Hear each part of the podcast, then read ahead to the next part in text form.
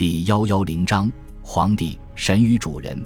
自帝国建立以来，只有去世了的皇帝才能被元老院投票成神，从来没有皇帝能活着称神。卡利古拉曾尝试过把自己提升为神，然而不仅元老院不承认，军队更是对其行为忍无可忍，最后落得一个暴死街头的下场。死后，非但没有被元老院投票成神。反而被元老院投票列为除异诅咒的对象，将卡利古拉的名字从罗马抹除，并且不再允许人民提及这个罗马的耻辱。而图密善将成为帝国建立以来第二个试图自称为神的皇帝。不过，不同于卡利古拉的众叛亲离，图密善认为自己已经具备了把皇权晋升成为神权的条件。他军权在握，元老院被杀得噤若寒蝉。人民则对新建立的皇宫政府称赞不已。图密善或许认为他成功的建立了绝对皇权的帝制，那么这种皇权的下一步似乎也只剩下神权了。乌大维在称帝之后，为了保障贵族与平民的利益，推行了许多保护罗马传统宗教、传统价值观的政策。死后因其德高望重，被罗马人捧为神，奉为道德典范。而图密善既然想要超越乌大维，成为活着的神皇帝，第一步自然就是要效仿乌大维的宗教改革。唯有比乌大维更为偏激，才能有超越乌大维的可能。不同于乌大维通过担任大祭司来达成目的，图密善选择了担任监察官。公元八十五年，图密善自己授予自己监察官之职，并开始大规模的推行传统价值观与传统宗教。为了巩固一家之长的主导地位，图密善开始严查通奸、乱伦以及出轨等行为，并且以流放罪处置。在这个基础之上，为了保护丈夫在家庭的主导地位，图密善也大大的限制了罗马女性公民的权利。他剥夺了许多他认为不检点、不传统的女性继承财产、土地与家族头衔的权利，让他们完全沦为丈夫与父亲的附庸。为了巩固社会男性的权威，图密善同时也推出了许多针对男性行为的法令。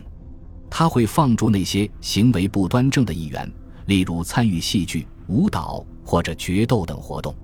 他会严惩那些妻子出轨，但事后又和好的男性，并勒令他们离婚。他甚至一度因为怀疑皇后出轨而下令处死自己的皇后多米提亚。虽然后来皇后的罪名并未坐实，但是眼里揉不进沙子的图密善依然选择了将皇后放逐。后来，因为多米提亚十分受平民的爱戴，为了维护自己在民众心中的形象，图密善不得不将多米提亚接回罗马，重新为后。于是就产生了很讽刺的一幕：一个到处惩处通奸的皇帝。却要与一个疑似通奸的皇后破镜重圆，貌合神离。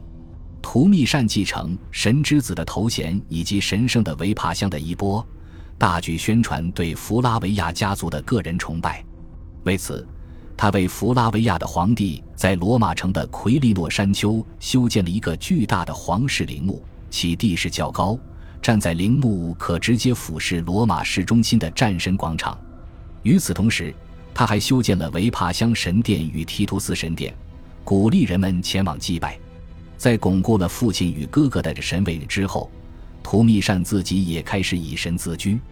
不同于卡利古拉是非正式的神，图密善似乎直接就把自己带入了神的角色。他不仅在言语中以神自居，在法令、政策、文案中也自称为神。众所周知，罗马人信奉的是多神教。古希腊与古罗马宗教体系中的神数不胜数，然而除了朱庇特、天后朱诺、海神尼普顿、密涅瓦、哈迪斯等主神外，其他的小神、半神多如繁星，且并非诸神平等。图密善为了强调自己神位是主导地位，在神这一称呼的基础之上，还附加了一个主人的头衔。图密善不仅仅是神，更是所有人的主人、主宰。在决斗场、剧院等场所，民众会高呼“图密善主人万岁”。图密善也会在发布命令时，以“你们的神、你们的主人”自居。他为了能更好地让自己神的头衔名垂青史，开始效仿屋大维更改月历。屋大维曾为了宣传神凯撒以及自己，把七月由 Quintilis 改为凯撒月，把八月由 Sextilia 改为 August 即奥古斯都月。对此，图密善自然不甘落后，他把九月由 Septem 改为自己的头衔 Germanicus 即日耳曼征服者月，把十月由 October 改为 Domitianus 即图密善月。图密善的成神之路似乎一切都很顺利，皇权也在图密善的掌控下有了一个全新的面貌。是好是坏尚未可知，但是无疑，这并不是乌大维所构想中的地质，也不是其父亲维帕乡与哥哥提图斯能想象到的地质。正当图米善春风得意，准备以神明的身份继续大展宏图时，他的生命，如同之前许多暴毙的罗马皇帝一样戛然而止。感谢您的收听，喜欢别忘了订阅加关注，主页有更多精彩内容。